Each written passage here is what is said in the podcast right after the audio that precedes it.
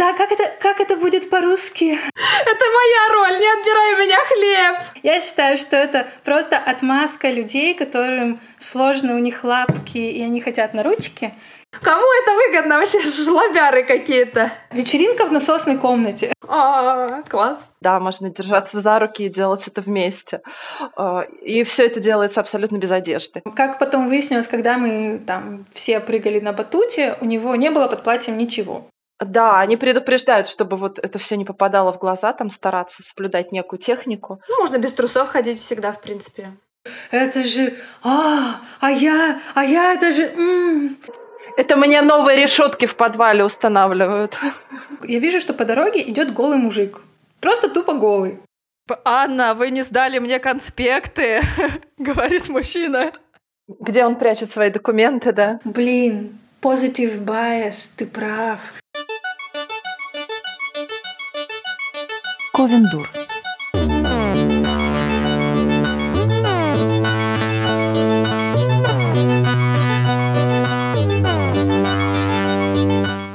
Всем привет! И снова с вами мы, ваш новый любимый подкаст Ковендур. Нам впереди еще предстоит долгая, печальная серая зима, и мы сделаем все для того, чтобы она стала порадостнее, потому что праздники закончились, но Ковендур никогда не заканчивается, мы всегда с вами. Когда я говорю «мы», я имею в виду себя, естественно, Евгению Спащенко и... Э, меня Марина Кузинаки. И меня Саша Степанова. Привет. Привет, привет, Саш, привет, рад тебя видеть и слышать. Э, в прошлый раз тебя с нами не было. Давай немножечко пару слов про свои э, прекрасные выходные новогодние и про то, за что тебе не стыдно после этих праздников. А, да, на самом деле мне не стыдно за то, что я эти выходные практически все провела в кровати с книжечками, с сериальчиками, абсолютно без капли спиртного. То есть это было такое погружение в себя. И все эти... Все это... сейчас будет возмущена. Что? Что? Да, да, Где да. винишка, Саша? И, собственно, вот за это время я узнала, что такое прекрасный флотинг. Я об этом немного рассказывала в соцсетях, и я думаю, что это очень многим надо и полезно, просто они об этом еще не знают. Это такая действительно для тех, кто не знает. А, да, флотинг это такой процесс пребывания в неком замкнутом пространстве. Это называется сенсорная депривация, когда тебя лишают, в общем-то, всех чувств. Ты ничего не видишь, ничего не слышишь, абсолютно ничего не ощущаешь. Ты Просто находишься... мое любимое времяпрепровождение. Ты находишься в невесомости, да, Марина тоже знает, она была, и, собственно, я от нее услышала об этом первый раз. Вот, и наконец-то я сходила, и это было действительно сродни медитации, сродни какому-то разговору разговору с собой, диалогу, когда ты задаешь вопросы, слышишь в ответ свой собственный голос. Слушай, а расскажи, у тебя была такая камера депривации, похожая на гробик? Или Нет, вот у меня была комната? не на гробик, у меня была целая комната, потому что она, в принципе, рассчитана на двоих, и там может и такой experience быть. Да, можно держаться за руки и делать это вместе. А, и все это делается абсолютно без одежды. В общем, я не знаю, как у тебя, ты была в купальничке или нет? Естественно, нет, нет, нет. Нет. Там голышом только можно, там нельзя. У тебя разъест В этом весь смысл, да, да, потому что там очень а насыщенная... Если в глаза попадет? Не попадет, а, а ты глазами вверх лежишь. Да, а, они предупреждают, чтобы вот это все не попадало в глаза, там стараться соблюдать некую технику, потому что действительно будет очень неприятно. Это очень-очень-очень насыщенный соляной раствор. И там солью покрыто буквально все, там пол, стены, такой запах специфический стоит. В общем, запах это единственное, что ты чувствуешь. А в остальном ты слышишь свои мысли. Они проходят сквозь тебя, и это прям очень хорошо. Это идеально, мне кажется, для начала да. года. Начать да, год да. с чистой головы. Вообще удивительно теплое начало года, и хочется его сохранить, вот это ощущение сейчас. Это прекрасно. Слушайте, а у меня неделя прошла в планировании. Я купила себе один блокнот для планов, э, набралась э, нестыдности и попросила второй в подарок. Прям написала классная ну, компания. вообще обнаглела Пащенко. Да, да, да. У них были клевые блокноты. Я написала, здравствуйте, вы не хотите мне подарить свой блокнот в подарок? Я вот писатель, буду его использовать э, по делу, по назначению, и еще буду его иногда постить с, с фоточками, так что ждите от меня скоро фоточки. У меня сегодня что-то с языком, раз-раз. А, вот, и мне это нравится. Планов уже насобиралось какое-то нереальное количество, причем такие все наполеоновские. Мне кажется, что половина половину из них придется отменить. Но это не страшно. Э, при том, что мы с мужем решили, что в этом году мы экономим и не очень куда-то ездим. Я уже где-то 6 или 7 поездок напланировала. Но я про себя думаю, ну вот это, скорее всего, не сбудется. Это тоже надо, чтобы хоть что-нибудь сбылось, поэтому побольше, побольше. Знаешь, ты меня заразила вот этим вот, потому что я раньше никогда не писала себе какие-то э, штуки, которые я точно знаю, что не сбудутся, но потому что бессмысленно мне казалось писать, что я в этом году себе там построю дом, когда я, в принципе, понимаю, что я пишу книгу, и, в общем-то, как я построю дом, на что. Э, в этот раз я себе сделала очень смешной список, э, на что мне в этом году нужны деньги. И э, я писала туда прям вот просто все, реально на что просто вот э, я бы потратила, да, деньги, если бы у меня были, неважно в каком количестве. Я этот список пока продолжаю, но я сначала начала писать и думаю, какая классная идея. Потом думаю, нет, это не моя идея, я ее откуда-то знаю. Потом вспомнила, что а, это же Женя так делает.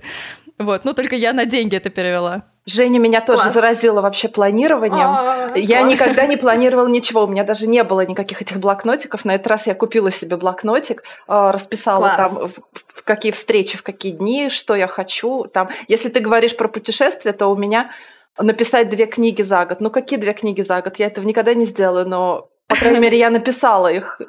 В блокноте. продуктивно. Прям, это правда, прям нужно писать, причем по жести из серии построить дом, написать 10 книг. Мне кажется, это имеет какую-то вообще силу действия. Это очень полезно. Я не понимаю до конца, как конкретно это действует, но, видимо, э, это как с Инстаграмом. У тебя вот 100% э, это твое количество подписчиков, только 10% это твои лайки. Вот тут то же самое. Надо писать побольше.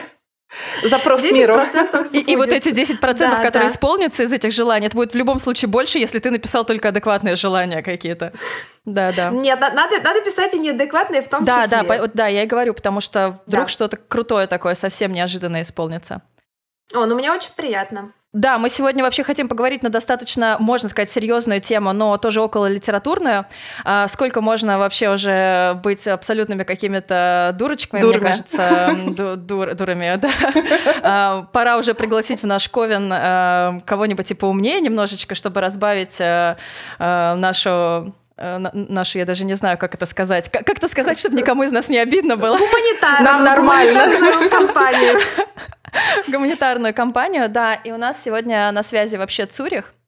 И э, в гостях у нас сегодня Аня, э, прекрасный молодой ученый, с которым мы поговорим вообще про науч-поп, про жизнь ученых в этом мире, вообще где они обитают, э, как они выживают, что они делают, и вообще на каком языке они общаются. И про критическое мышление, мое любимое, конечно же, уже пора, пора просто поднять эту тему. Аня, привет! Привет, привет. привет. Я чуть-чуть вам представлю Аню. У Ани э, степень PhD по физике э, по теме квантовый транспорт в подвешенном графене. И если вы сейчас вообще не поняли ничего из этого, просто погуглите. Это наша любимая. Мы уже погуглили. Сейчас э, Аня работает специалистом по техническим коммуникациям в компании, которая делает оборудование для создания макро э, извини, микро- и нанодевайсов. И э, самое, э, я думаю, понятное из, э, из всех ее регалий, это будет то, что она э, пишет статьи э, в журнал «Наука и жизнь». Да, это да, наш это журнал, писать, который вы можете купить, вы можете подписаться, вы можете читать ее статьи. Э, и, в общем-то, мне кажется, все это супер интересно. А, я знаю Аню как прекрасного мультипотенциала, на самом деле, потому что помимо того, что Аня э, серьезный ученый, Аня еще очень творчески интересный и веселый человек. Она прекрасно фотографирует, э, рисует на самом деле, что, хотя редко это делает. И с Аней мы познакомились, когда она прислала мне э, фанарт по, по ту сторону реки. Это была потрясающе красивая графическая картинка с Анисией и ее Пегасом. Вот, так что вот так иногда начинаются какие-то невероятные знакомства. Аня, привет!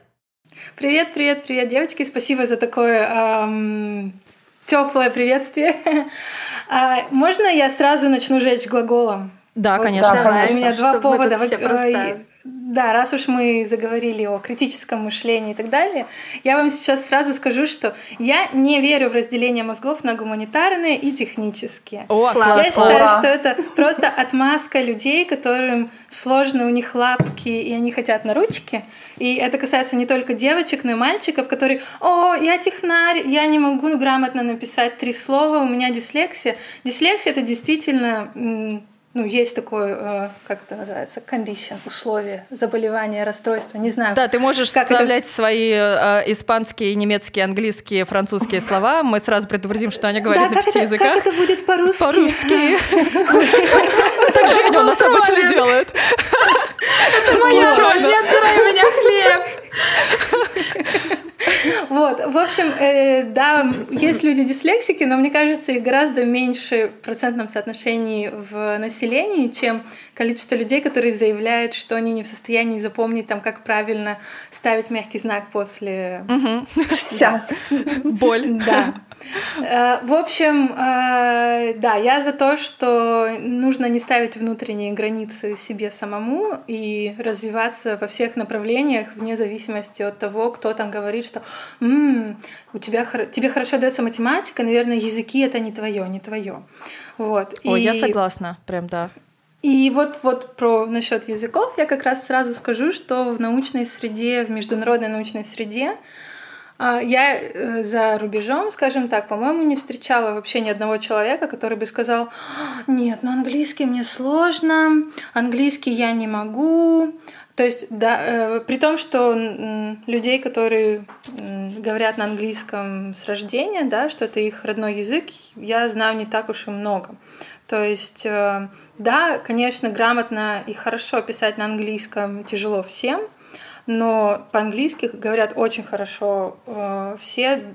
Ну, некоторые, может быть, немножко стесняются, но такого, что «Ой, я не могу выучить английский, и поэтому я буду сидеть там, ничего не делать», ну, как бы такого нет. Такое есть, когда люди приезжают, допустим, там, в ту же Швейцарию, да, в Женеву, там все говорят по-французски, им нужно учить французский, им не хочется учить французский, тогда они такие, ой, нет, ну французский сложный, я вот э, доучил до там среднего начального интермедиат уровня, дальше не идет. Ну, как бы дальше это уже всегда вопрос приоритетов, а не способностей. Вот. Так что, если вам кто-то говорит, что вы гуманитарий, и поэтому э, математику учить не надо, я считаю, что нужно слать этого человека, в том числе, если этот человек вы сами, э, лесом. Очень важно, да. Э, я хотела сказать, что, кстати, это очень пагубное разделение, которое у нас э, практикуется в школе в раннем детстве. Да, я да. просто помню, когда я училась в начальной школе, моим любимым предметом была, сейчас будет просто информация скандальная, математика. Я очень любила математику. Э, у меня за всю начальную школу была всего лишь одна четверка в четверти. Тогда у нас были еще четверти по украинскому языку. Просто представьте себе. И я думала, как это неинтересно вообще его учить. Потом в пятом классе у меня была учительница новая, естественно, и она сказала мне, ты гуманитарий, ты очень плохо знаешь математику, тебе не даются точные науки. Я такая, окей, я плохо знаю математику, мне не даются, да-да, все, я пошла вот в гуманитарный класс. Потом меня перевели в гуманитарный класс, где нам просто день за днем повторяли о том, как, как мы тупы вообще в точных науках, как плохо мы их знаем, нам это вообще не надо. И вот это просто была жесть, потому что сейчас э, некоторые точные науки, в том числе физика, мне очень интересны. Мы с мужем пересмотрели почти все вообще какие-то научно-передачи, которые нашли по физике. Я думаю, блин, как жаль, что в свое время вообще мне ее так отвратно преподавали и отбили все желание, потому что э, очень сомнительно, что мне даются только исключительно языки. Там я любила геометрию, мне говорили, ну это у тебя просто воображение развито, ты можешь себе представить, а в математике ты полный ноль. Вот, и я теперь понимаю вообще, как это мерзко. Кому это выгодно вообще? Кому это выгодно вообще? Жлобяры Кто проплатил это? Кто? Да, да, да. Вот, поэтому я прям с Аней согласна. Мне кажется, что меньше чуши какой-то нужно детям в школе говорить. А, ну, есть какие-то понятные темы, есть непонятные, есть преподаватели, которые просто не умеют объяснять конкретным каким-то детям. Вот, но я прям помню, как я любила математику, как мне было интересно ее учить, куда все делось, не знаю. Для меня это просто про навешивание ярлыков сейчас, э, э, потому что Э, мне кажется, у нас как-то все подвергается навешиванию ярлыков, в том числе, э, я думаю, в умах многих ученый это такой человек, который, знаете, сидит всю жизнь в белом халатике в лаборатории, он вообще абсолютно скучный э, в других каких-то сферах, и вот я вам буквально через пару минут расскажу мое впечатление об ученых после Аниной свадьбы. А, да, а мне кажется, это еще такой вопрос а, сепарации, сортировки, потому что на самом деле с пятого класса в школе же начинается разделение. Кто-то идет в гуманитарный класс, кто-то идет в математический класс, кто-то идет там в физический класс, а кто-то в общеобразовательный. И вот это вот стремление... Сразу дворником. А, да, вот это стремление а, классифицировать людей, причем это же начинается с рождения, оно, конечно, очень во многих сферах, да, и в гуманитарном математическом Я вот хочу под, тоже. подвести как раз э, к первому вопросу для Ани. Э, когда э, дело в том, что я с Аней знакома лично, и я действительно была на ее свадьбе. Ее свадьба была похожа, мне кажется, на такой э, съезд молодых ученых со всего мира. Вот, и это вовсе как бы не было скучным, как может показаться, наверное, кому-то, кто не в курсе, как вообще живут ученые. Это такие э, очень разносторонне развитые, интересные, с хорошим чувством юмора э, люди, которые действительно говорят все на разных языках без каких-то проблем, переключаются, а если они не знают твоего языка, они тут же пытаются э, что-то узнать, спросить, как это говорится, тут же запомнить, научить тебя тоже чему-то, и э, было супер классно, и создавалось впечатление, что при этом люди эти еще и там творческие, и вообще интересуются всем. И вот, Ань, давай э, угу. вернемся к тебе, расскажи, пожалуйста, Um, Что происходит в среде ученых? Как, как, что представляет себя молодой ученый, вот современный? Э, как к этому приходят? Как, как с этим живут mm-hmm. вообще? Что mm-hmm. ученый делает? И какие вечеринки у него в ЦЕРНе все-таки по пятницам бывают? Ну, вообще все ученые умные? Или есть такие немножко, ну, не очень умные? Не очень умные тоже есть. В общем, большой, большой э, секрет, да, Женя раскрыла сейчас всех просто, э, чтобы ученые могут быть всякие, вот, потому что это тоже люди, представьте себе. Вот, э, тоже, наверное, небольшой дисклеймер, э, такой реверанс в сторону моих редакторов из науки и жизни. Когда я первую там свою статью для них написала, мне, мне сказали, Аня, все прекрасно, но постарайтесь, пожалуйста, не использовать слово ученый, потому что ученые обезьянки. Вот. Окей. Ну, я как бы, э, я без повода стараюсь не холиварить, и мне без разницы. То есть, ну, если человек из, скажем так, индустрии говорит, что ученый это не очень благозвучное слово, ну ладно, ученый в яблоках моченый, как бы. Вот. Поэтому я, я, я всегда в своих статьях пишу исследователь. Или э, физик, или химик, или биолог.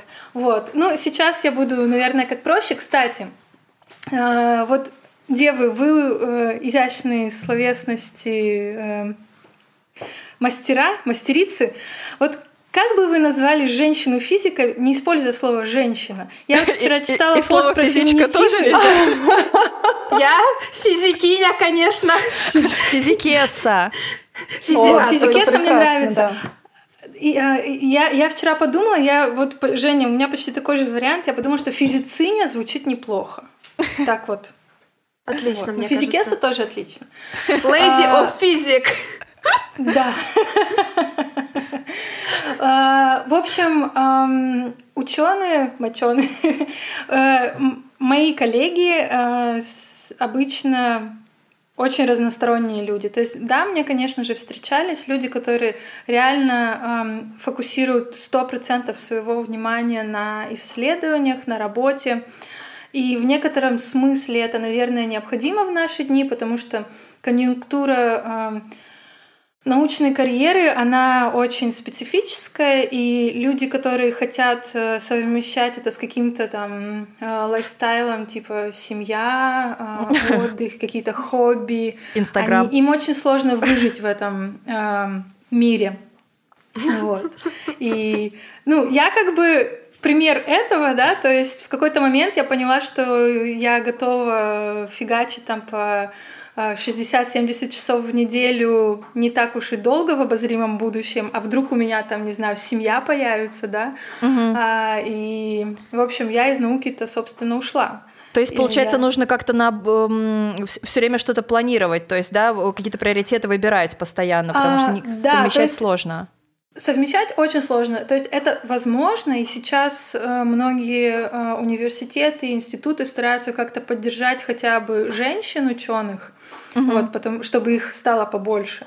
Но э, в реальности, если там смотреть плюс-минус на статистику, то среди людей, которые начинают э, аспирантуру, то есть э, э молодых ученых, угу только в районе 8% потом устраиваются на постоянную научную должность, mm, то есть мы себе. говорим о профессорах, о каких-то постоянных исследователях с постоянными контрактами, то есть большая часть э, долж... вынуждена прыгать с одного двухлетнего контракта на другой, и, ну, когда тебе 20 там с чем-то лет, это нормально. А когда тебе уже, не знаю, 35, а ты до сих пор не знаешь, где ты будешь жить там через два года, потому что у тебя вот через год заканчивается контракт, а ты не из этой страны, и у тебя там, не знаю, паспорт какого-нибудь, э, ну, не знаю. Эквадора. Ну, например, да. А, вот. Э, то ты в какой-то момент задумываешься, насколько ты готов такой жизни, и насколько долго ты готов выдерживать такую жизнь, да, и ты начинаешь, возможно, искать варианты. И я просто посмотрела на эти циферки, под, прикинула, насколько я готова. Да, и то, что ты фигачишь, как бы ни, ничего не значит, потому что фигачат все. То есть это э, э, необходимое условие того, чтобы заниматься наукой. Нужно фигачить.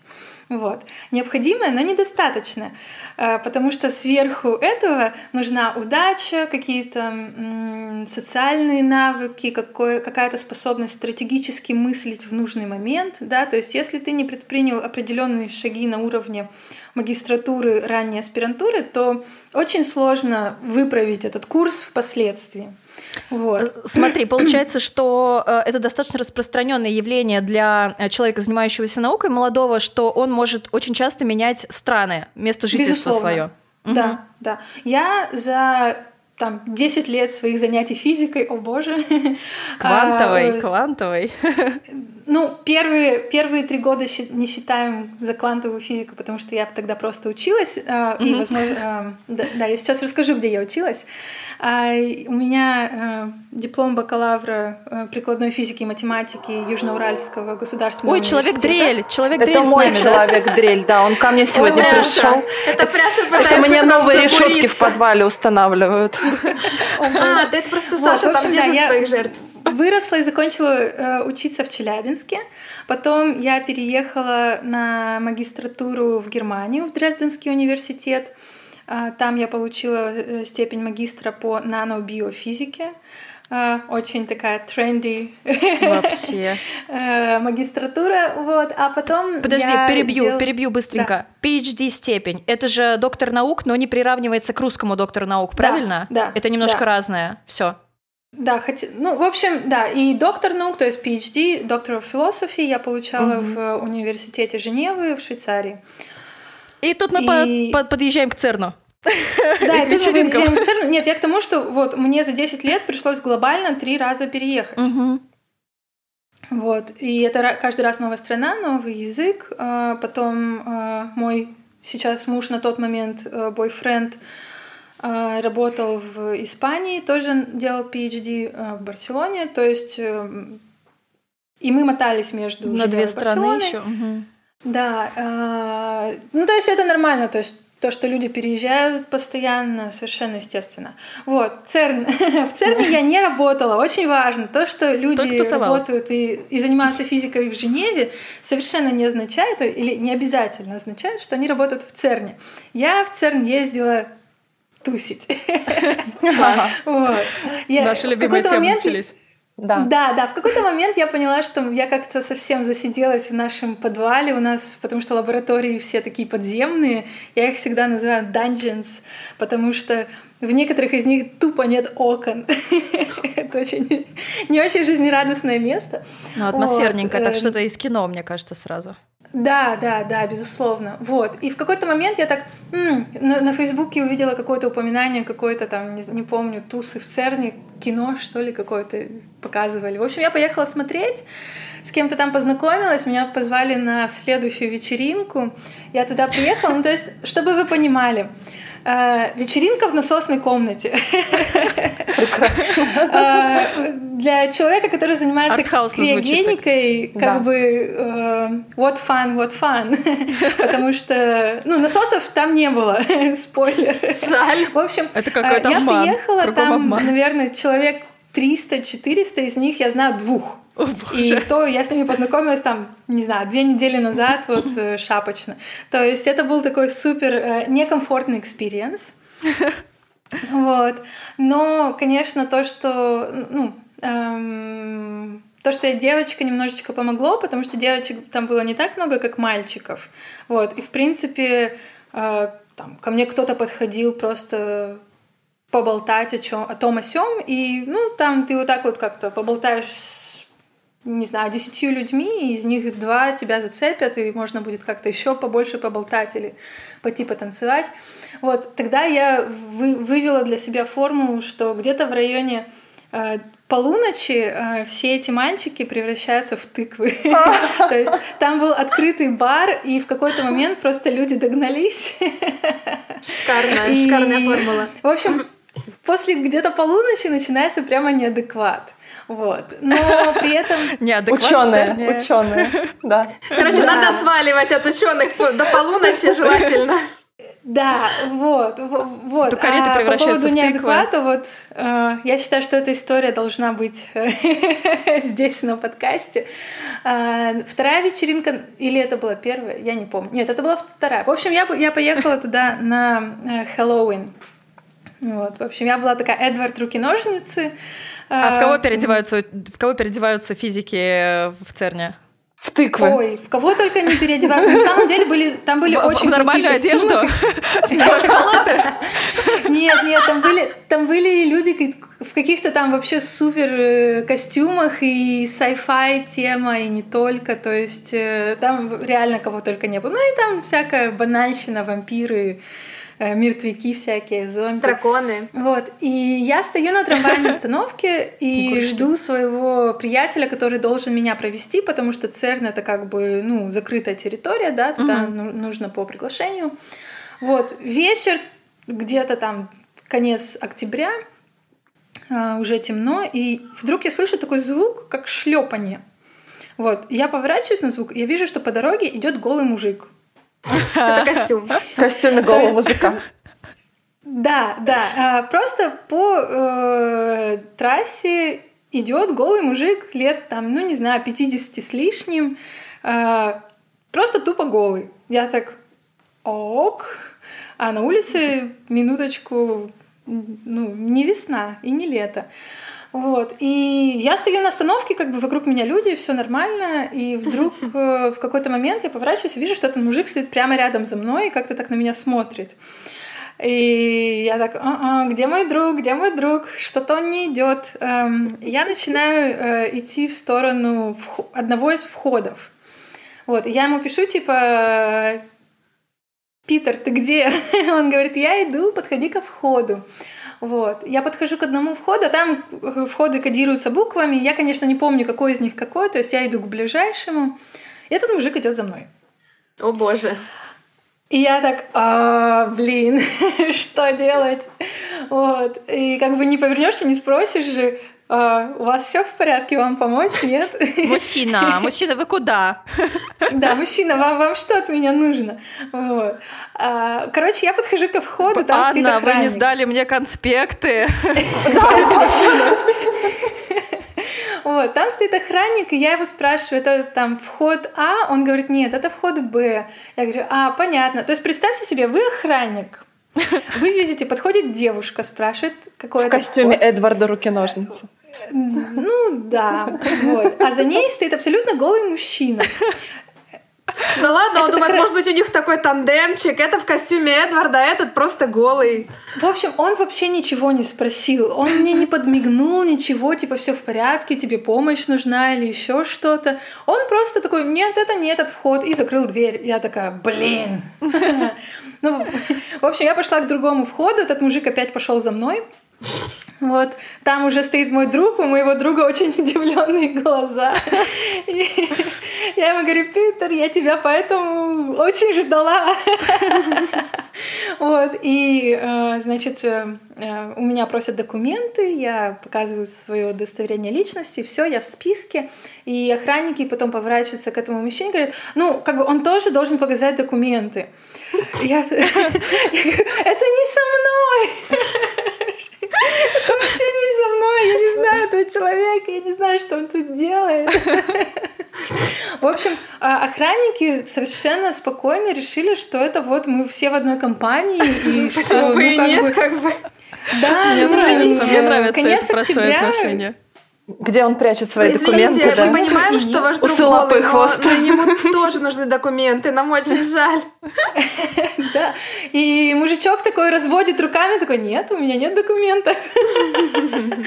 Вот, в общем, мы его там оставили на КПП и э, потом пошли тусить. Вот, про один костюм, который мне очень запомнился, э, там был мальчик, у которого лицо было замотано целлофановой пленкой с прорезями для глаз, рта и носа. Вот, он был в платье, и э, как потом выяснилось, когда мы там все прыгали на батуте, у него не было под платьем ничего. Вот. А, так То это есть- он типа этого мужика был, мне кажется. Нет, нет, это был точно не этот мужик, эм, но как бы... Мир Э, свободный от границ. Подождите, мы к этому Там, мне кажется, про- мне кажется, там что-то со временем произошло, и это он был в прошлом этого мужика. Ну, Ну, как бы этот мужик это был возможно, он в возможно. будущем. Они Вот, просто ну, случайно встретились. Да, После да, вечеринки. Ну, ну, точно было не стыдно, это я могу точно сказать. Вот. А, ну, в более, скажем так, э, э, скромных рамках большинство моих знакомых очень разносторонние люди, то есть занятия, очень серьезные занятия физикой на самом высоком мировом уровне никого э, не ограничивают. То есть, Ну, можно без э, трусов ходить всегда, в принципе. Да, нормально. Да, да, Нет, то не есть э, стыдно. на это много времени не надо. Вот, но все увлекаются либо какими-то видами спорта, или единоборствами, или танцами. То есть у нас девчонки в, на кафедре ходили все на бокс, в том числе профессорши.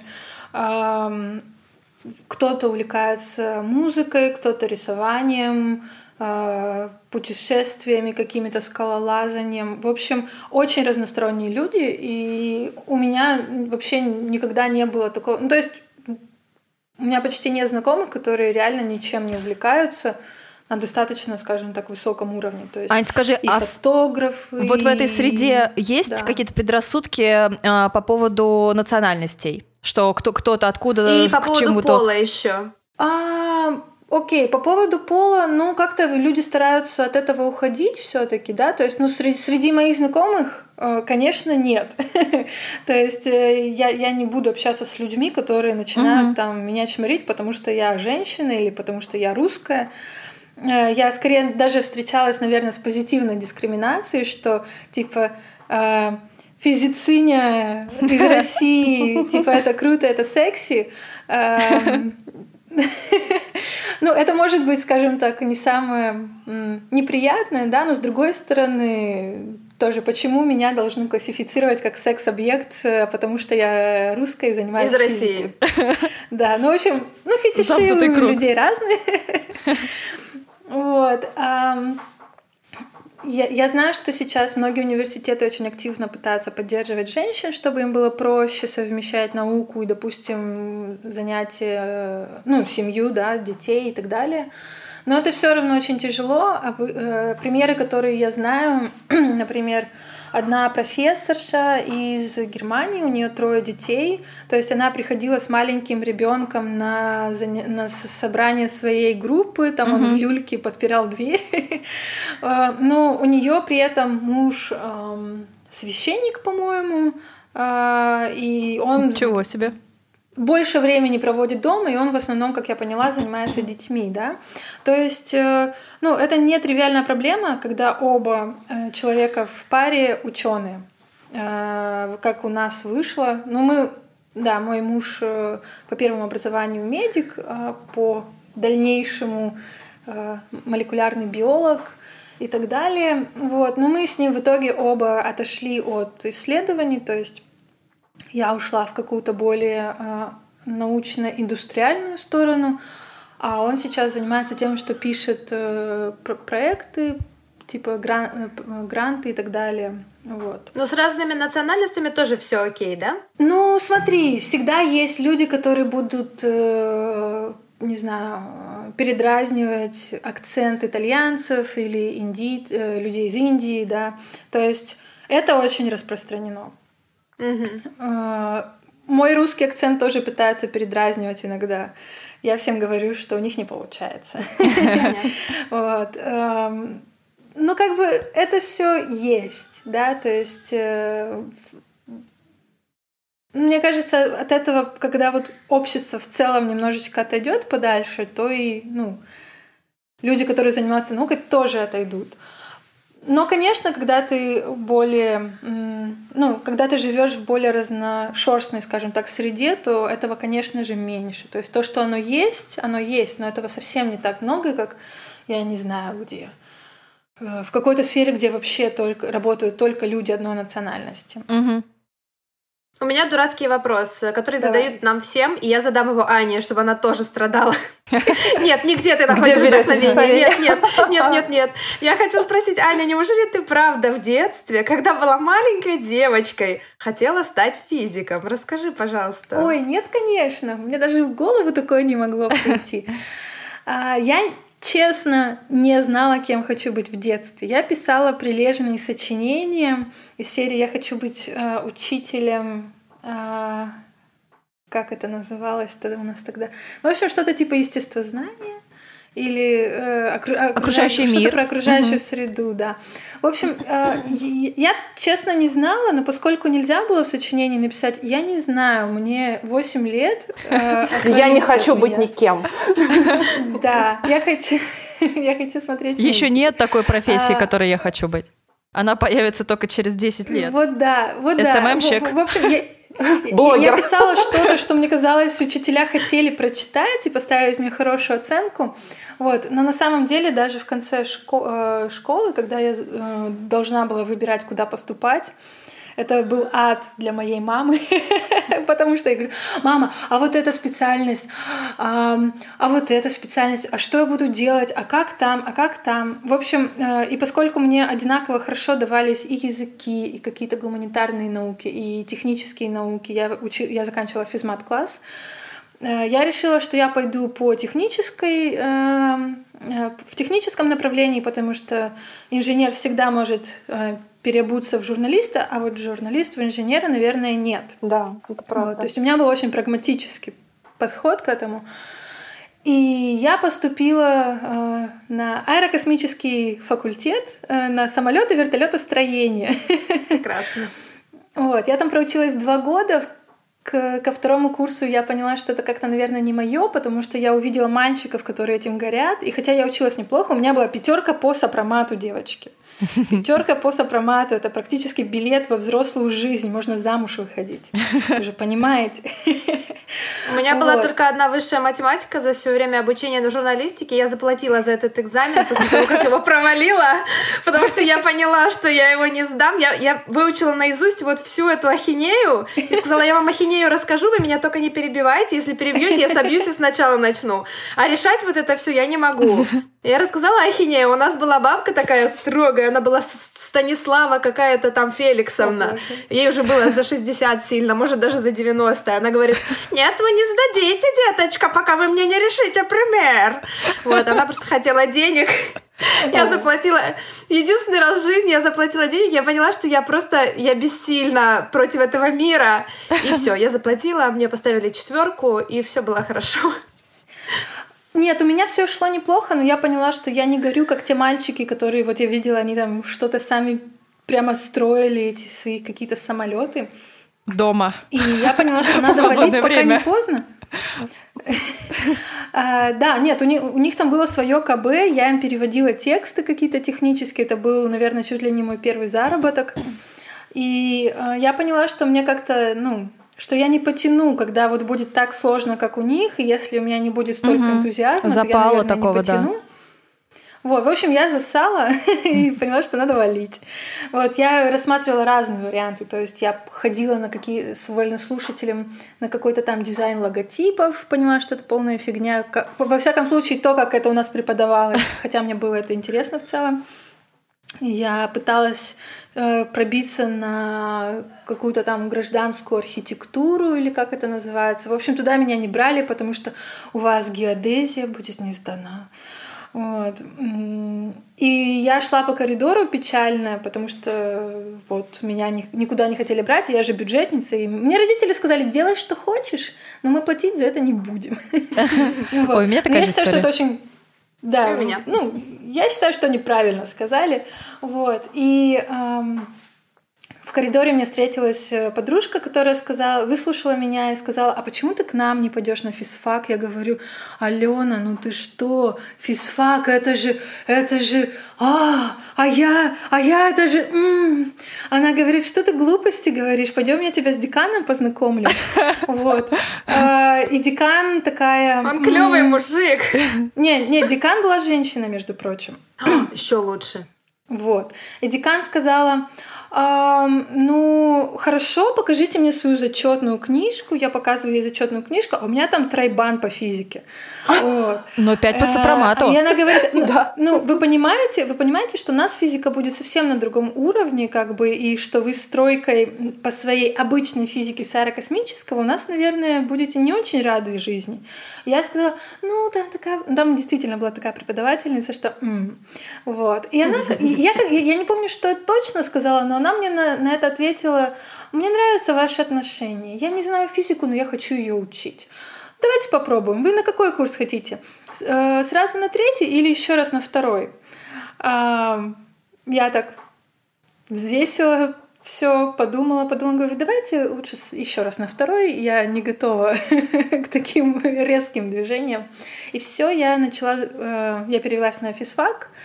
У меня больше никогда не было троек по физике. Если они у меня были, я их сразу пересдавала. Вот, но, в принципе, у меня их, по-моему, мне пришлось пересдавать один или два раза.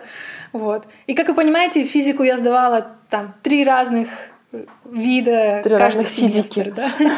вот. А у меня были тройки по математике. Я троечница, то есть э, сразу говорю, чтобы заниматься наукой, не обязательно быть суперботаном и отличником. Это даже, мне по кажется, всем мешает, предметам, потому что а, заостренность на хороших оценках, она в какой-то момент начинает выходить боком, потому угу. что в жизни оценки вообще ничего не значат. Угу, угу. Вот. Ой, я согласна с этим. Мне а, кажется, это вообще про все, просто не только да. про, да, да, про, да, про эту сферу. Безусловно.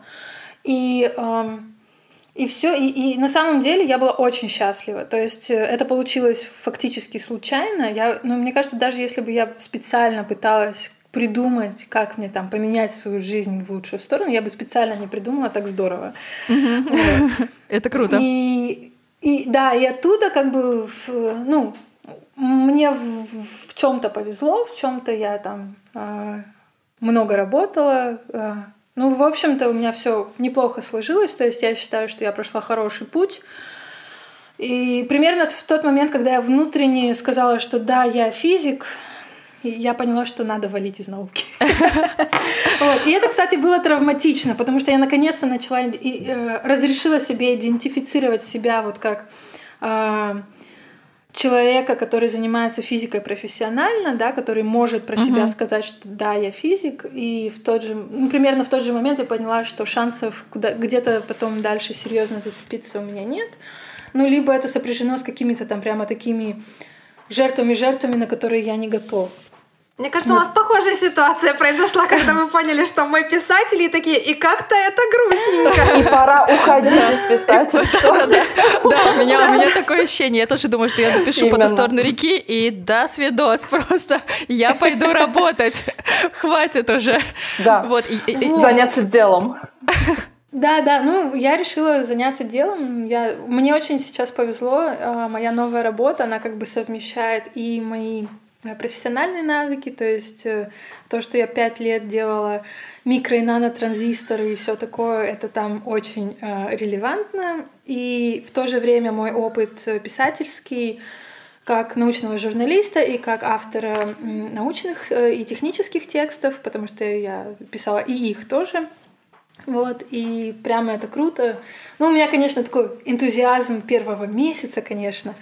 А, но я, я надеюсь, что он долго продержится, и мне прямо нравится там, где я сейчас работаю. Да. Я как раз хочу подвести от этого к научпопу. У меня такой вопрос. Э, так как э, научпоп сейчас такой жанр литературы э, всем известный, да, популярный, mm-hmm. такой ценный, но также я знаю э, мнение о том, что не все относятся одинаково да, к научно-популярной литературе, потому что э, главным э, минусом считается то, что она слишком сильно упрощена, потому что действительно это же э, литература о науке, научных явлениях, научных открытиях, написанная простым языком для того, чтобы среднестатистический читатель мог э, без каких-то терминов и дополнительного образования понять, о чем идет речь и что-то узнать о мире. Но считается, что часто э, это упрощено настолько, что э, упускаются, например, э, какие-то вещи, э, ну, типа спорных, спорных исследований, спорных открытий, открытий, с которыми не согласны там все ученые. И в научно-популярной книге, например, это подается как единственно вот правильный, верный вариант, и люди, читая это, они, так как у них нет критического мышления зачастую, они воспринимают это так, как и художественную литературу, вот просто прочитали, значит, э, приняли за данность и и поверили, и все. Вот, э, у тебя какое отношение вообще к этому? Расскажи, пожалуйста. Вообще, как, как ну, журналиста научного. Эм... Во-первых, я хочу сказать, что писать о науке так, чтобы это было доступно э, общеобразованным людям, скажем так, это очень сложно. А, это а, ну, нужно очень хорошо понимать и помнить и держать в голове то, как воспринимают информацию люди без научной подготовки, mm-hmm. да, и э, в английском языке есть такое понятие inferential distance, то есть э, это сейчас я попробую объяснить, как это будет по-русски. То есть, если я привыкла думать в категориях, там, не знаю, форму и так далее, да, а вы привыкли к тому, что вот если перевернуть стакан э, вверх дном, то из него польется вода, да, то мне нужно э, как-то э, преодолеть вот, эту, вот это вот концептуальное расстояние да, между тем, как вы привыкли анализировать и понимать э, окружающий мир, и то, как привыкла это делать я. Вот. Наука, э, занятие исследованиями обычно происходит на достаточно удаленном в этом смысле э, э, абстрактном расстоянии, скажем так, да, то есть э, чтобы объяснить, чтобы мне объяснить то, чем я занималась во время своей аспирантуры, мне нужно будет вам объяснить, что такое графен, почему это интересно, что такое квантовая электроника, как ее изучают, что я сделала, почему это делается именно так, зачем это вообще нужно и почему, что у меня получилось, почему эти результаты э, считаются результатами, почему это интересно, почему это опубликовали в научных журналах, да, и тогда, может быть, вы составите какое-то представление о том, чем же я занималась пять uh-huh. лет. То есть, если мы скажем, вот, если мы просто прочитаем тему моей диссертации, то вам ничего не понятно. И это нормально, потому что диссертация пишется для людей, которые там ну, специализируются в этой теме, да. Вот, то есть мне нужно будет ввести очень много понятий, концептов, э, создать, э, сформулировать контекст, в котором э, мои исследования имеют смысл, uh-huh. да, и тогда мы можем об этом говорить. И то же самое происходит при написании э, научно-популярной литературы, то есть мне нужно составить контекст, в котором то, о чем я говорю, вообще имеет для вас смысл, угу. да, как для читателей. И это сложно. Поэтому люди начинают упрощать, люди начинают э, с, сравнивать какие-то вещи, которые, ну, некоторые сравнения более чем уместны, некоторые сравнения совершенно неуместны, да. То есть, если мы говорим о квантовой физике, то ее очень тяжело с чем-то сравнивать, потому что аналогов э, в нашем, э, скажем так, макромире многим угу. явлениям просто нет. И то есть в конце концов, если мы не пишем формулы, а я считаю, что формулы в научно-популярной литературе писать не надо, вот, если мы не пишем формулы, то вам просто приходится э, принимать очень много на веру. Угу да, а наука — это как бы не религия, да, там ни во что верить не надо. вот. Там можно всегда сделать, э, ну, проследовать путем того человека, который сделал там это открытие или доказал какой-то концепт, и удостовериться, что это действительно так. Работает, да, да. Угу. Да. А, понятно, что никто, э, что читатели научно-популярной литературы этого делать не будут. То есть, соответственно, э, все сводится к, скажем так, не знаю, какой-то внутренней порядочности автора, что ли, да. Но проблема в том, что люди, которые сильно горят своей темой, они тоже не способны критически ее воспринимать. Угу.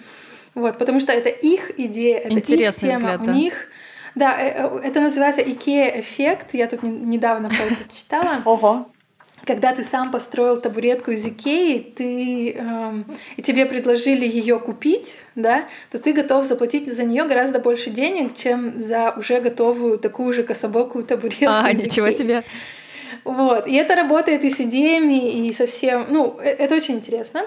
А, и, допустим, очень хороший пример — это Брайан Грин, очень известный физик, который написал как минимум одну, может быть, больше научно-популярных книг про физику струн, да, то есть мы угу. говорим о теории, которую насколько я помню, невозможно проверить экспериментально, в которой непонятно, что измеряется э, и как. Это концептуальная теория, достаточно абстрактная, очень математичная, но все про нее знают.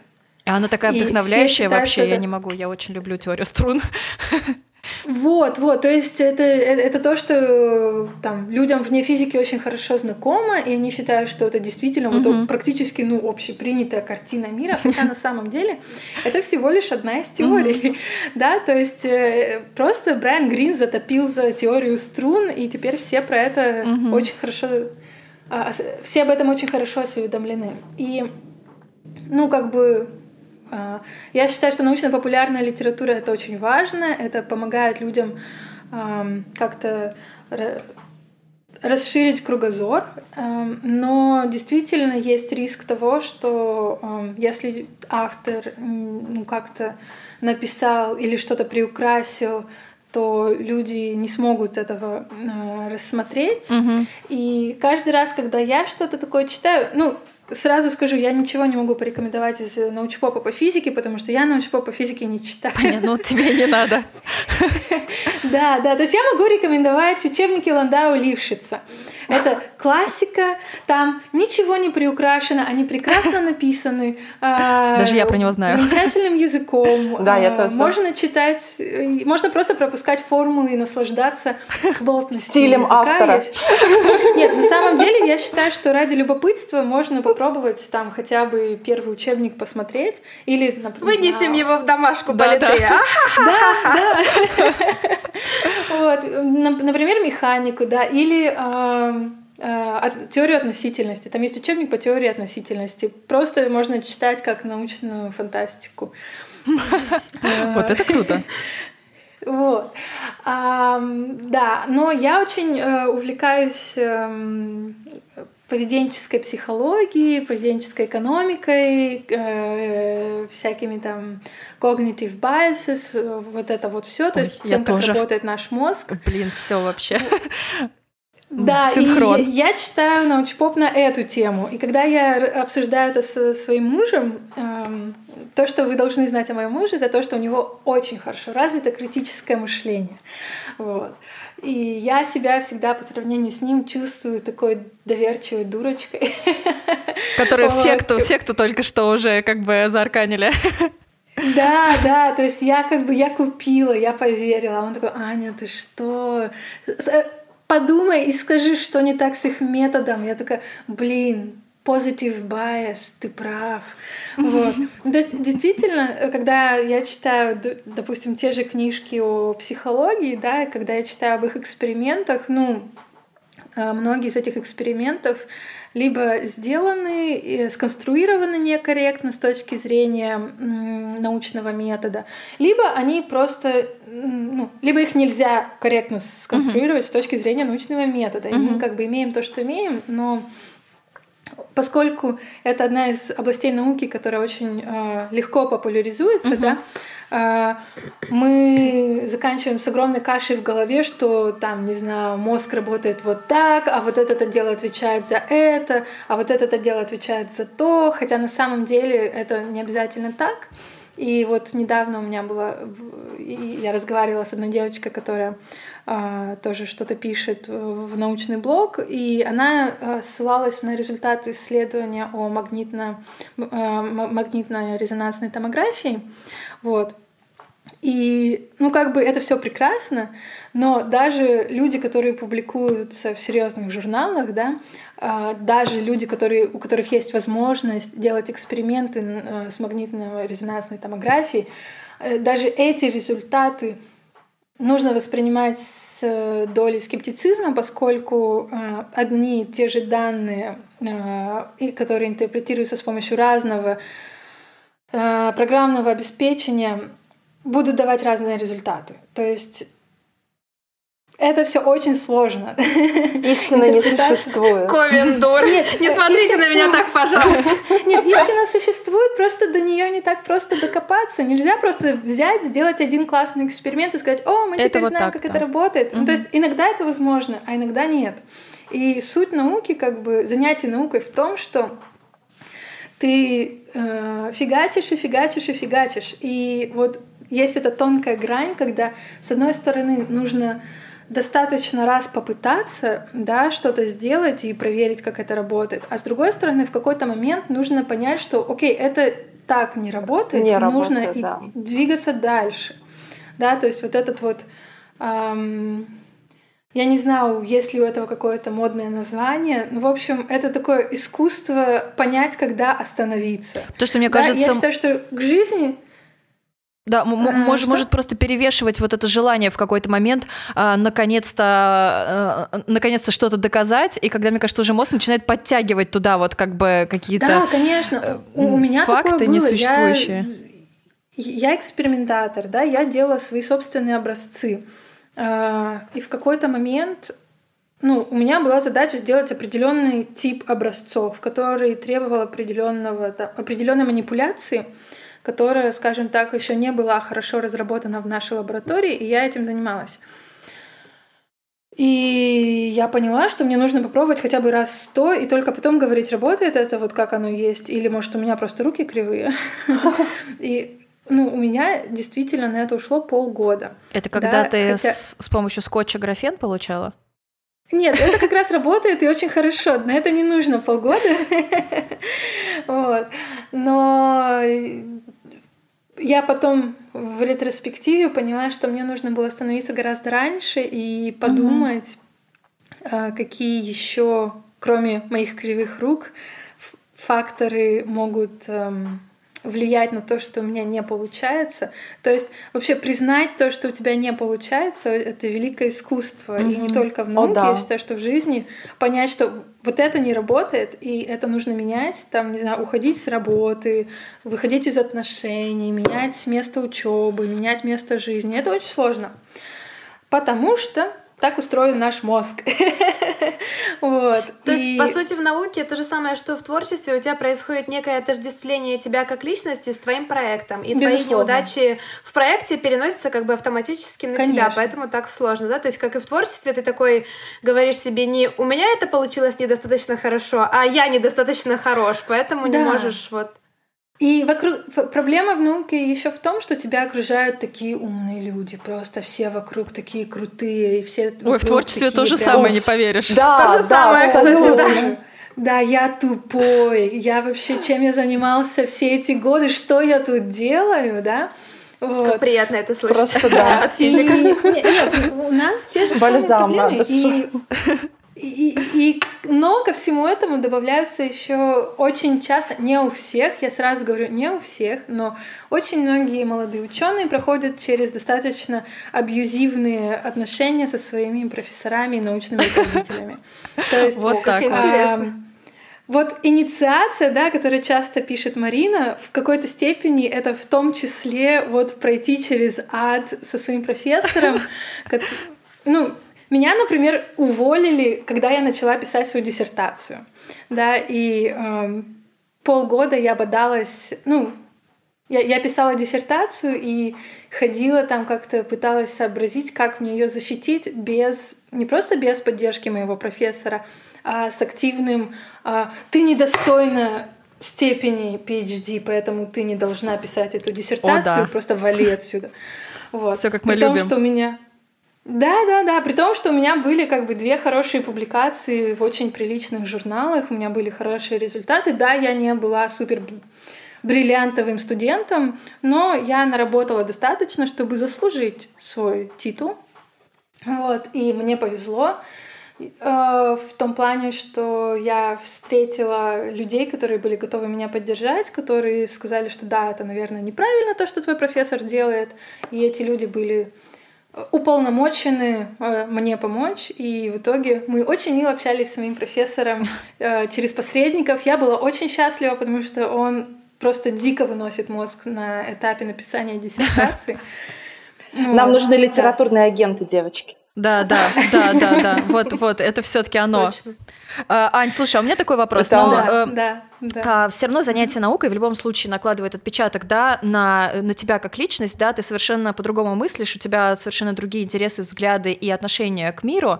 А, скажи, mm-hmm. пожалуйста, как как это влияет на общение твое э, с людьми, которые не занимаются наукой, да? Ну, потому что э, понятное дело, что с критическим, например, тем же самым мышлением и когнитивными искажениями гораздо больше проблем у людей, которые этим не занимаются, которые вообще об этом не слышали. И в какой-то момент э, настает такой вот такая по-любому бывает такая ситуация, когда ты уже понимаешь, что ты даже объяснить э, человеку это не можешь, потому что он просто готов жить в этих когнитивных искажениях, его все устраивает, и вот что делать?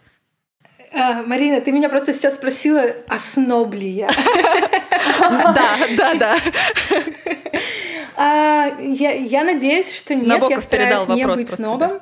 Потому что, ну, а, быть или не быть ученым или исследователем это личный выбор каждого, да, и я знаю, ну, у меня очень много друзей, которые не занимаются наукой, и при этом они очень супер умные и широко образованные, и в некоторых областях физики, в которых я не специалист, они, может быть, даже знают больше, чем я, потому что они читали все эти научно-популярные книжки, которые я не читала. Вот. Я стараюсь э, ну, я не знаю, если мне с человеком интересно, ну, точнее так, э, степень научного образования не влияет на то, насколько мне интересно с человеком. Uh-huh. Мне, э, ну, я не знаю, мне важно, чтобы у нас были схожие ценности, наверное, какое-то схожее, не очень серьезное отношение к себе. И тогда, ну, я не знаю, я просто буду говорить не о том, как, э, я не знаю, сложно эм, сделать то-то или то-то в области, там, не знаю, какой-то научной, да, а мы будем... И со мной можно и там про косметику поговорить. Да-да, мы с Аней в Женеве обсуждали, что мы будем вот этими вот модными женевскими старушками, которые ходят с красной помадой, бриллиантовыми сережками, будем встречаться в Женеве и ходить в кафе. Мы просто с Аней последний раз встречались в Женеве как раз. У меня следующий вопрос плавно проистекает как раз из предыдущего. А повлияла ли вот эта вся твоя, в принципе, научная база знания на отношение к литературе? художественной, развлекательной, популярной литературе. Потому что Аня много читает. Нет, я как любила читать, э, ну, можно сказать, все подряд. Ну, то есть мне всегда нравилось, э, с одной стороны, и э, там, научная фантастика, и просто фантастика, и сказки я с детства очень люблю. Вот. Я большой фанат серии «По ту сторону реки». вот. И твои, Женя, сказки я тоже очень люблю. Саша, до твоих книжек я еще не добралась, поэтому я тебя пока хвалить не буду, но я уже, вот, они у меня в списочке. Спасибо. вот, да, пока не за что. Они просто с трудом доезжают до Ани, потому что нужно да, да, да там... я купила книжку э, Черные птицы в конце прошлого года, и она до сих пор до меня не доехала. Вот так вот. вот. Ну, это как бы наши внутренние семейные логистические проблемы. Вот. В общем, эм, ну ты в теме этом, большой да. литературы, даже русской. Я вот Конечно. смотрю, да, потому что ты читаешь, и это очень здорово. Да, но при этом, несмотря на то, я, не ограничиваюсь сказочками, то есть я очень э, с, тоже с юности читаю серьезную литературу, то есть э, я росла на больших там латиноамериканских авторах, да, магический реализм. Картасар. Кстати, кстати, русскоязычная аудитория. Я вам сейчас образовательный такой ликбез проведу. А, а, товарища Картасара зовут Картасар, а не Картасар. Интересно. По правилам Ничего себе! У меня мир рухнул сейчас. Да, то есть эм, вот. Я, я, я просто в свое время опозорилась пару раз. вот. а, нам а, кажется, а... что это, кстати, не стыдно, потому что, блин, если ты не знал, откуда ты мог знать, если Кон... тебе Нет, конечно, не конечно, это не стыдно, но вот э, если есть возможность об этом узнать, я считаю, что нужно об этом узнать. Да. Вот. И говорить э, правильно. И, и Маркис, на самом деле, тоже не надо говорить Маркис, он Гарсия Маркес. Ага. В испанском языке двойная фамилия это нормально, да, то есть это все равно, что говорить, ну не знаю, про меня Леонидовна, а я Анна Леонидовна все-таки. А. Эй, Леонидовна. То есть э, Габриэль Гарсия Маркес. А, и когда я говорю, вот, я так люблю Маркеса, а, на меня люди смотрели и говорили, кого, кого? А ну, кто Габриэль это? Гарсия Маркес. А, Габо, да, да, знаем, знаем. Вот. А, то есть я очень люблю, например, этих писателей, ну и в целом всякое. То есть я и русскую классику, и неоклассику, скажем так, сильно уважаю. И я очень люблю, а, наверное, такой литературный постмодерн, скажем так, который часто идет под грифом магический реализм. То да, есть, например, да. когда вы обсуждали здесь эм, раз, различные вот такие постмодерновые штуки. Я очень еще хотела добавить про, ну как же, мифогенная любовь каст Пиперштейна, очень надо всем прочитать. О, ничего себе, Почему? в домашку, в домашку вынесем обязательно. Так ты нам пиши, ты пиши нам да. в комментариях же туда, прям в подкаст. Да, да. Вот, ну, ну, ну я про себя, я, я вас слушаю, когда, не знаю, там, мою посуду, у меня руки мокрые, потом, а потом я, конечно, уже забываю. Вот. А, то есть, да, у меня достаточно разносторонние литературные интересы, и о, занятия наукой как-то не очень на них, мне кажется, повлияли. Э, я такой омнивор. Э, То есть научную фантастику читатель. ты критически не разбираешь? Книги? Нет, нет, нет. Для меня это я, я стараюсь получать от нее удовольствие. Я вот, все лето ребята, запоем... это говорит это физик. очень правильный подход вообще. Да, я помню, что именно с Саней я обсуждала как раз вот эти отзывы, э, которые бывают с претензиями про непрописанность мира, например, к Пряшиным после огня. Куда и ушла вода? я вам рассказывала. Да, я говорила это Ане, и Аня мне сказала, что я физик, и я вообще про это не подумала, это же не важно. Ну, как бы, я, я конечно, могу э, прочитать вот с упором на это, но когда когда я читаю, там, когда мне не сказали, что нужно прочитать с упором на это, я читаю эмоционально, да, то есть я идентифицирую себя с, или не идентифицирую себя с кем-то из героев, я как-то вот, ну, э, с точки зрения эмоций воспринимаю книгу в первую очередь, и все остальное уже идет вторично. Ну, особенно если у книги основной посыл это эмоциональный посыл. Это если это ну, да, метафоричная да. книга, и совершенно неважно, э, декорации даны именно в качестве декорации. Они пишутся не, не ради, как много научной Безусловно. фантастики, пишется, да, там все-таки большая ценность каких-то а, вот этих штук, как сумел автор прописать мир, что он новенького смог придумать. Но если это не научная фантастика, ну какие претензии вообще могут быть к этому?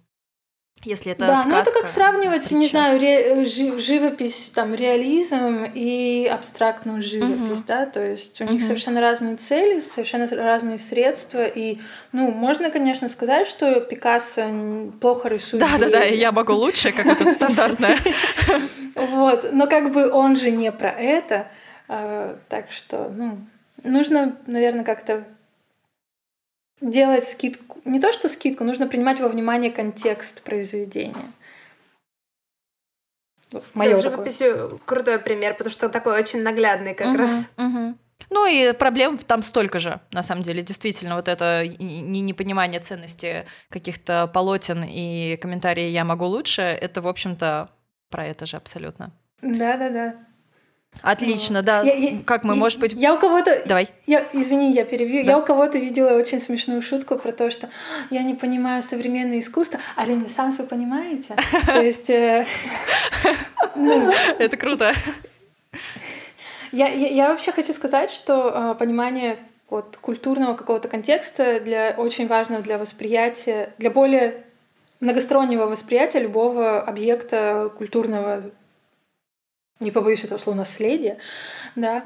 И также книжки, когда ты читаешь сам, у тебя там что-то в голове, может быть, отложилось, ты как-то это воспринял, но мне кажется, э, нам не хватает культуры обсуждения книг именно э, конструктивного за... обсуждения. Даже не конструктивного, а которое выходит за рамки понравилось, не понравилось, угу.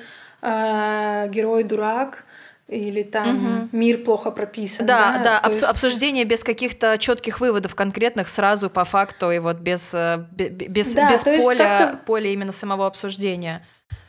Угу. Да, то есть э, мы не привыкли уходить вот от личного восприятия в более какие-то, может быть, абстрактные дали.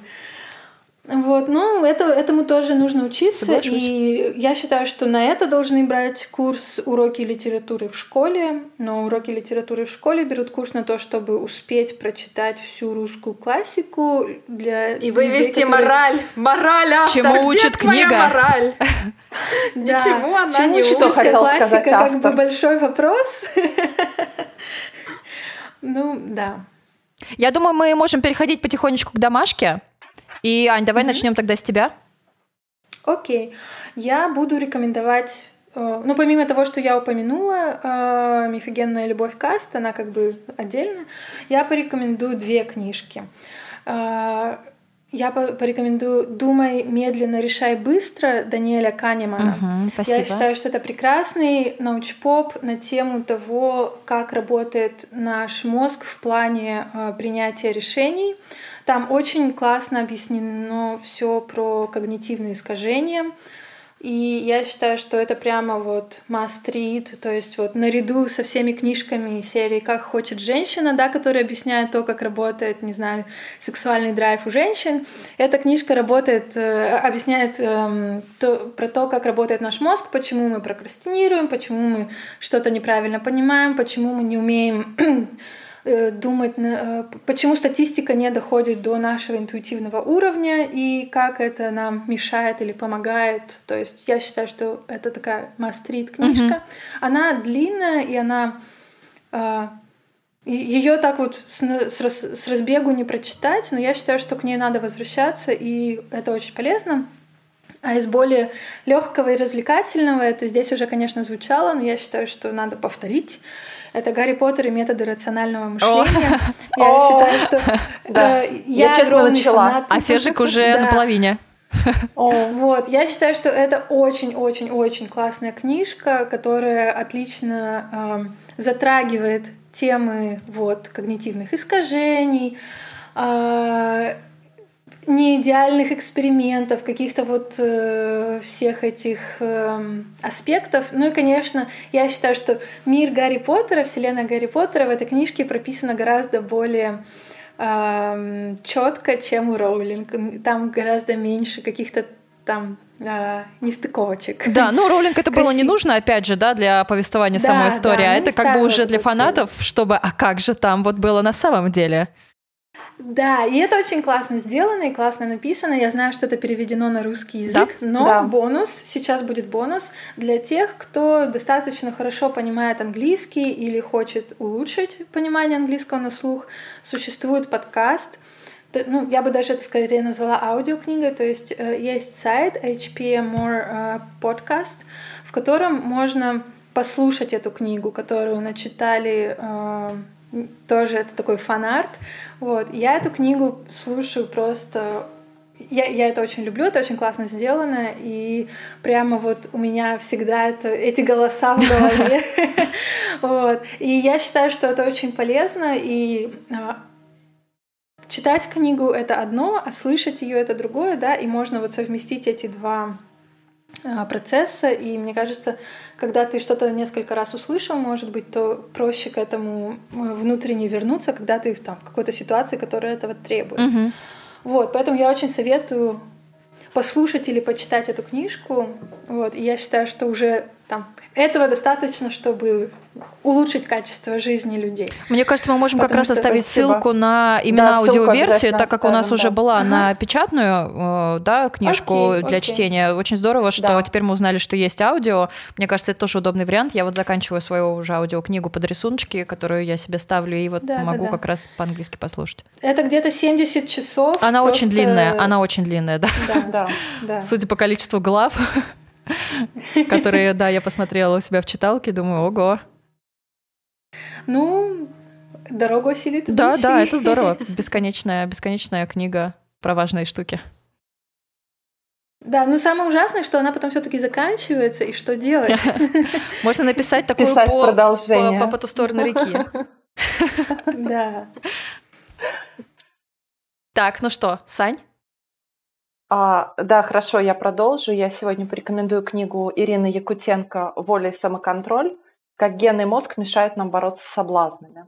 Для меня это супер актуальная тема, потому что как для человека, у которого проблемы с самоконтролем, и который очень радостно поддается соблазнам, и поэтому, когда я увидела эту книгу на BookMate, я решила ее прочитать. И еще вот э, с такой стороны попытаться понять проблему со стороны физиологии, с, скажем так, научной стороны. Вот, там автор пытается ответить на вопрос, э, почему одни люди с легкостью отказываются от соблазнов, а другие не в силах им противостоять.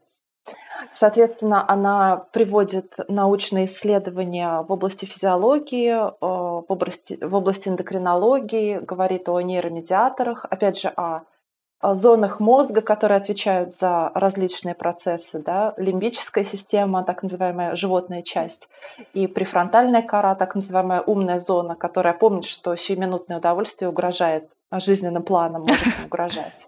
Но это не точно, а, как сказала Аня. Вот. И как бы основной постулат э, этой книги таков, что такие люди, как я, при столкновении с соблазнами испытывают совершенно иные эмоции, чем какие-то более волевые товарищи. И наш мозг работает иначе, поэтому решения принимаются иначе. А, здесь есть некие тесты, конечно, они очень умозрительные. На основании тестов мы не можем судить о структуре своих ДНК, но можем попытаться предположить, а, что у нас, где у нас находится сбой и как это скорректировать чисто поведенчески.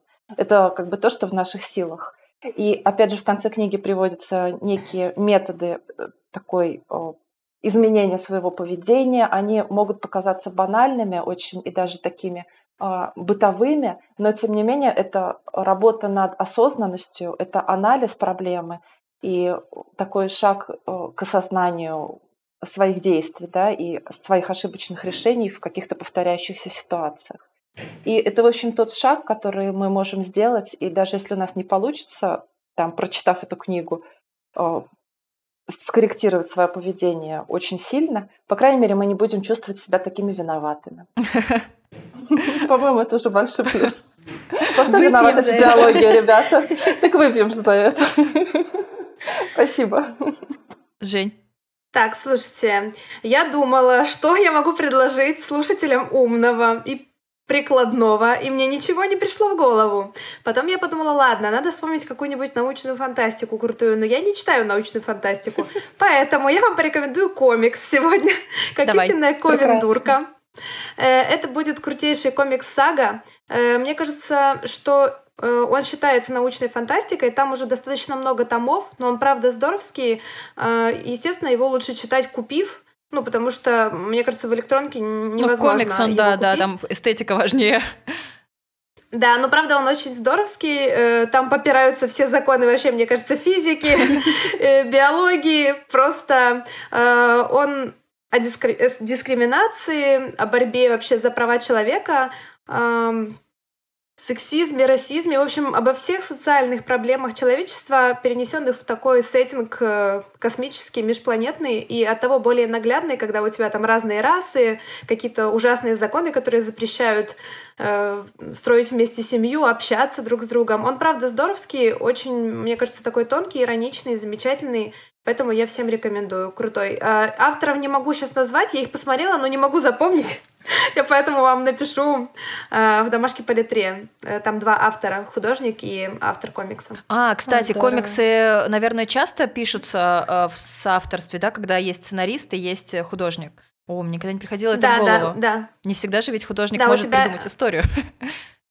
Вообще, как правило, у тебя отдельно, вот человек рисует, mm-hmm. а отдельно занимаются люди, которые прям прописывают текст, потому что даже если ты как художник можешь примерно набросать, что они там должны говорить, mm-hmm. у тебя очень ограниченное количество места для текста, он должен быть супер емким, супер лаконичным, и ну это прям такая длительная работа, когда ты решаешь, что выбросить, что оставить. Я бы, например, таким не занималась. Мне кажется, это какой-то вынос мозга, когда нужно сократить. Возможно, всё. у меня поэтому проблема с комиксами. Я вот все время хочу порисовать комиксы и всегда не могу даже начать, потому что мне кажется, я не могу как раз справиться именно с вот этой вот частью сюжетной, когда нужно в этом облачке оставить какой-то минимум слов и только лицом изобразить какую-то реакцию, и я, я видимо, это не моя тема.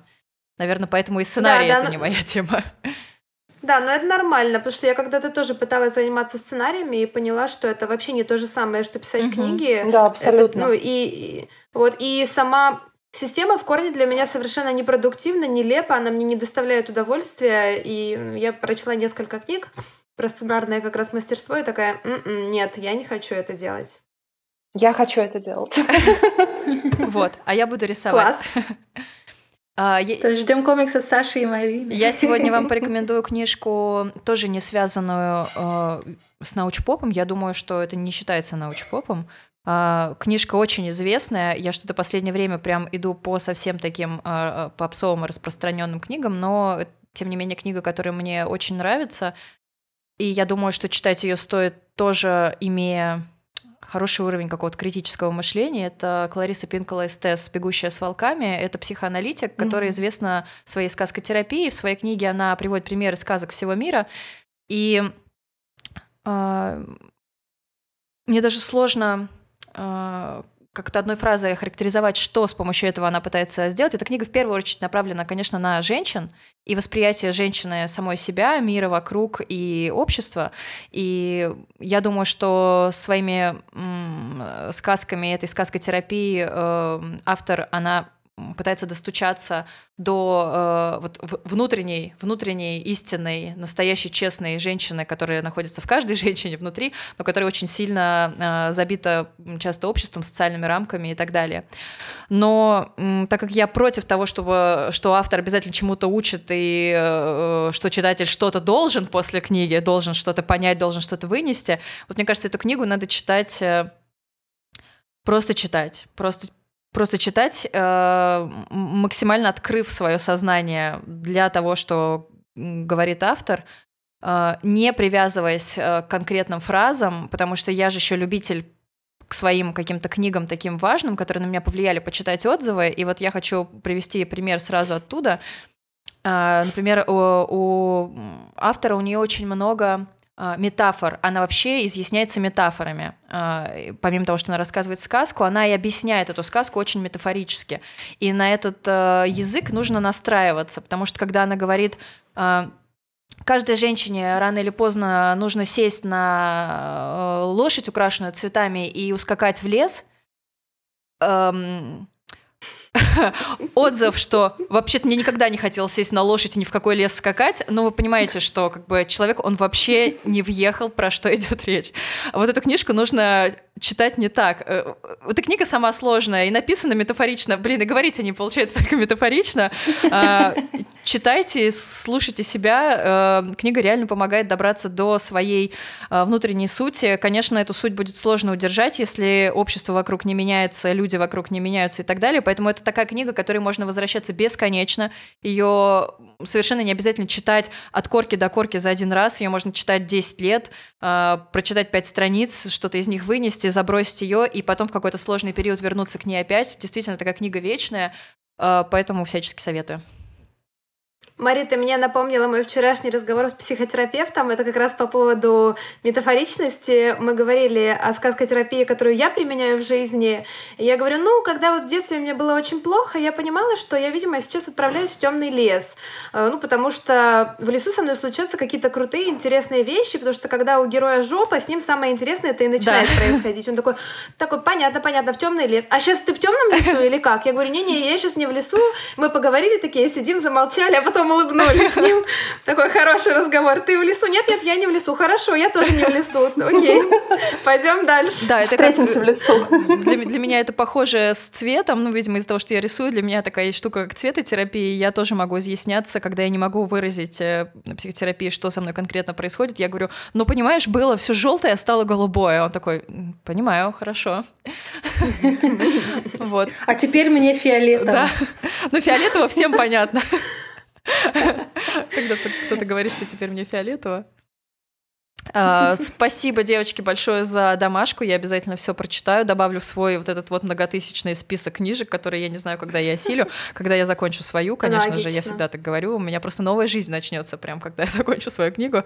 Я так понимаю. Ань, спасибо большое за интересный разговор, что согласилась быть нашим гостем э, и что нашла для нас время.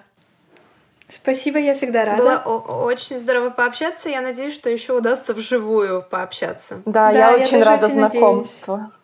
Да, спасибо. Взаимно. Да, спасибо нашим слушателям, что послушали наш очередной подкаст, что вы остаетесь с нами. Пожалуйста, не забывайте, что нас можно слушать теперь и на Букмейте, а еще мы есть на Apple Podcast, CastBox, э, iTunes и вообще всяких других площадках э, для прослушивания подкастов. Вы можете выбрать себе любую удобную.